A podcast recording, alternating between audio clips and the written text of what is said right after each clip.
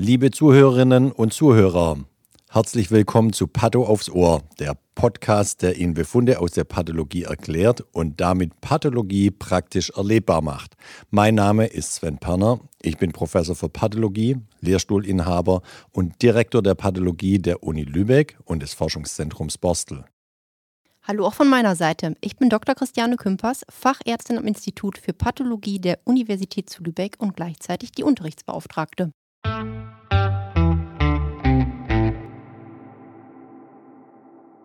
Herzlich willkommen zu unserer nächsten Folge im Rahmen von Patho aufs Ohr.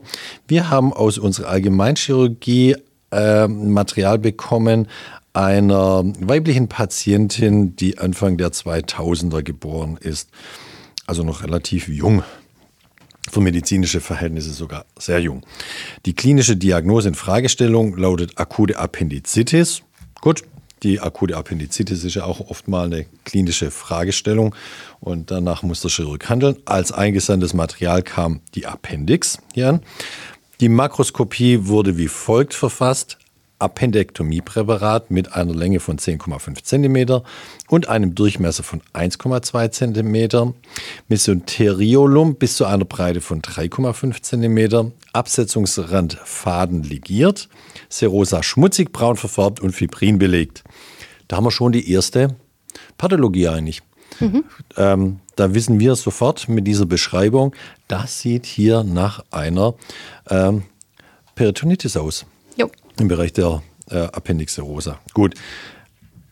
Makroskopie-Zusatz. Wir haben die Appendix zugeschnitten und erstmal den, äh, die Appendixspitze äh, tangential eingeschnitten.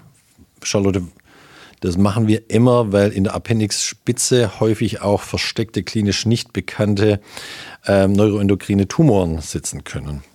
Das weiß ich, das ja, stimmt, ja. ja. Genau, deswegen machen wir immer die Appendixspitze. Mhm. Und natürlich noch den Appendix-Absetzungsrand, weil wenn ein Malignom in der Appendix äh, vorliegt, dann ist natürlich immer wichtig, ob dieses Malignom auch in Toto resiziert wurde und wir haben mehrere Appendix-Querschnitte eingebettet und alle diese Blöcke, die wir hier äh, angefertigt haben, haben wir dann geschnitten und mit HE gefärbt. Der mikroskopische Befund lautet dann flächig ulcerierte Appendixschleimhaut mit dichten Ansammlungen neutrophiler Granulozyten in allen Appendixwandschichten, einschließlich des Fettgewebes mit Vordringen bis zur Serosa, diese mit Fibrinauflagerung. Das ist eine reine Beschreibung und davon leiten wir in unserer Diagnose ab, dass es sich hierbei handelt um eine akute ulcerophlegmonöse Appendizitis und Periappendizitis und fibrinös-eitrige Peritonitis kein Anhalt für Malignität. Also da steckt ja. ja jetzt schon wirklich viel drin, oder? Genau, steckt viel drin. Ich habe genug geredet. Charlotte, erklär du doch mal hier so den ein oder anderen Begriff und wie wir da drauf kommen. Mhm. Also, was ich immer, als ich studiert habe, an der Pathologie so ein bisschen störend fand, waren diese ganzen fand ich, komplizierten Begriffe und Adjektive und zusammengesetzten Sachen. Also Deswegen, sowas wie ulcerophlegmonös, das habe ich nie verstanden. Deswegen sage ich auch immer in der Vorlesung, äh, Pathologie ist ganz wichtig, äh, weil hier wird Ihnen auch Terminologie beigebracht. Genau. Ähm, wir gucken jetzt einfach mal, was wir gesagt haben und wie die Mikroskopie ist. Und dann wird das, glaube ich, alles etwas logischer. Also wenn wir jetzt erstmal in der Begutachtung bleiben und sagen akute ulcerophlegmonöse Appendizitis. Itis ist ja immer Entzündung. Diesmal von der Appendix. Genau. Akut wissen wir, Gegenteil von chronisch, also da ist gerade was am Brodeln. Die klassische Entzündungszelle, die ja die akute Entzündung repräsentiert, ist der Granulozyt. Ja. Das einmal genau. vorab. Genau. Und dann Ulcerophlegmonös, da stecken jetzt zwei Sachen drin. Einmal Ulcero kommt von Ulceration, bedeutet also Schleimhautdefekt, mhm. Ulcus, heißt ja auch Lochdefekt, wie auch immer.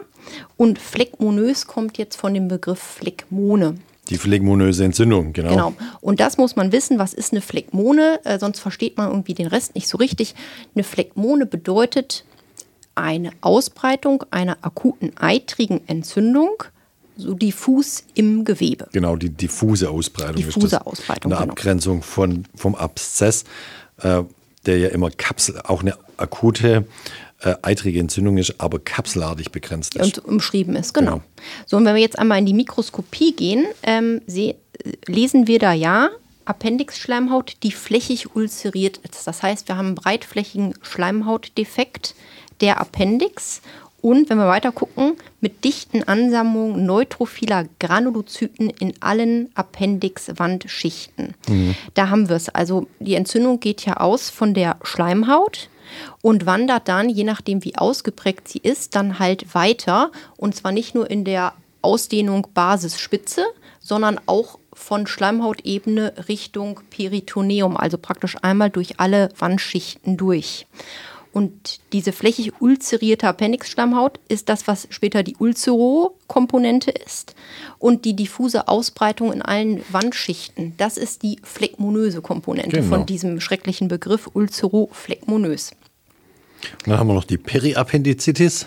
Genau, Peri heißt ja immer drumrum, außenrum. Das bedeutet praktisch, was ist außen um die Appendix rum. Und in dem Fall ist das hier das Fettgewebe, das Mesenteriolum. Das wurde ja schon beschrieben als Breite 3,5 cm anhängend.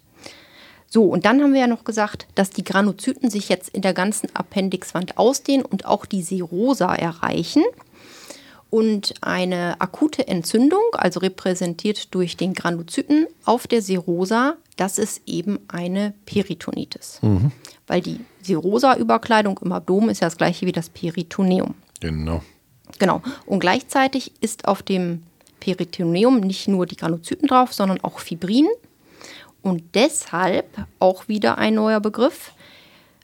Das wird zusammengesetzt zu Peritonitis, die fibrinös eitrig ist. Fibrinös wegen des Fibrins, eitrig wegen der Granulozyten.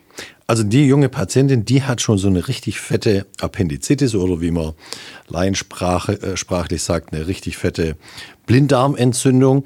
Ähm, die ist damit geheilt in der Regel. Jetzt habe ich von einem Chirurgenfreund mir aber mal sagen lassen, die Komplikationsrate bei einer Appendizitis steigt, je weiter fortgeschritten die ähm, Appendizitis ist. Die hier ist schon richtig weit fortgeschritten. Ähm, es gäbe nur noch eine Möglichkeit, wie es noch schlimmer wäre. Das ist, wenn die Appendizitis, äh, die Entzündung, einen Durchbruch, einen richtigen äh, Durchbruch macht und der Eiter dann von der, vom Lumen der Appendix rausläuft in ähm, ins Peritoneum, das ist dann schon so ein richtig schweres Krankheitsbild und die haben dann oft auch äh, schwere Komplikationen, oft oder häufiger schwere mhm. Komplikationen, als wenn man eine Appendizitis früh behandelt durch eine Appendektomie. Die Appendizitis, wer ähm, den Medikus kennt, kennt auch die Appendizitis. Oh ja. Das ist die Seitenkrankheit und daran erkennt man auch, wie wichtig Pathologie ist. Ähm, die Seidenkrankheit hat man erst dadurch erkannt, indem man den Körper aufgeschnitten hat, geschaut hat, was liegt vor. Und das war die Grundlage der modernen Medizin, sage ich immer, das, äh, des Aufschneiden des, des, Körpers und nachzuschauen, was wirklich vorliegt. Und hier, wie gesagt, am, Ra äh, am Hand der Appendizitis sieht man auch wunderschön, was wir hier dem Kliniker zurückspielen können. Nämlich für den ist es auch wichtig, dass seine äh, seine klinische Diagnose gestimmt hat, dass die OP-Indikation mhm. gestimmt hat. Nämlich hier wird ja auch eine Körperhöhle eröffnet, die Bauchhöhle eröffnet, was auch mit Komplikationen einhergehen kann. Die Patientin kommt in Narkose, kann Nebenwirkungen haben bis hin zu, zu Tod.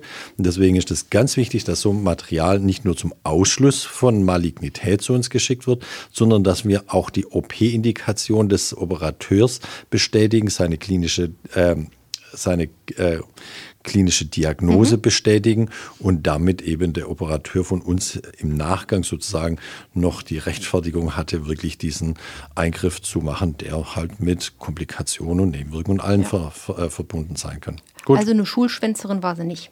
Nein. Gut. Wunderbar. Dann hast du noch Ergänzungen? Nein. Nö, ich glaube nicht. Gut, wunderbar. Dann verabschieden wir uns und widmen uns dann gleich dem nächsten Podcast.